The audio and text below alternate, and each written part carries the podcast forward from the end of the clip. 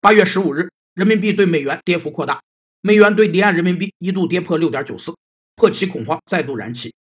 八月十六日，传出央行采取了逆周期管理措施，离岸人民币一度大涨七百基点，美元对人民币的汇率暂时稳定下来。逆周期金融监管是指金融资本监管随经济周期不同阶段的转化而变，在经济扩张期，商业银行应累积较多资本。计提更多拨备，以应对经济衰退期的需要。在经济衰退期，可适当降低对商业银行资本的监管标准，促使商业银行增加信贷投放，推进经济复苏。巴塞尔委员会确立的逆周期资本监管有四个模块，分别是缓解最低资本要求的周期性波动，建立前瞻性的贷款损失准备金，建立高于最低资本要求的资本预留超额资本，和建立与信贷超长增长挂钩的超额资本要求。有专业人员指出。目前不需要过多担忧人民币继续大幅贬值，毕竟没有永远上涨的美元，也没有止跌不反弹的人民币。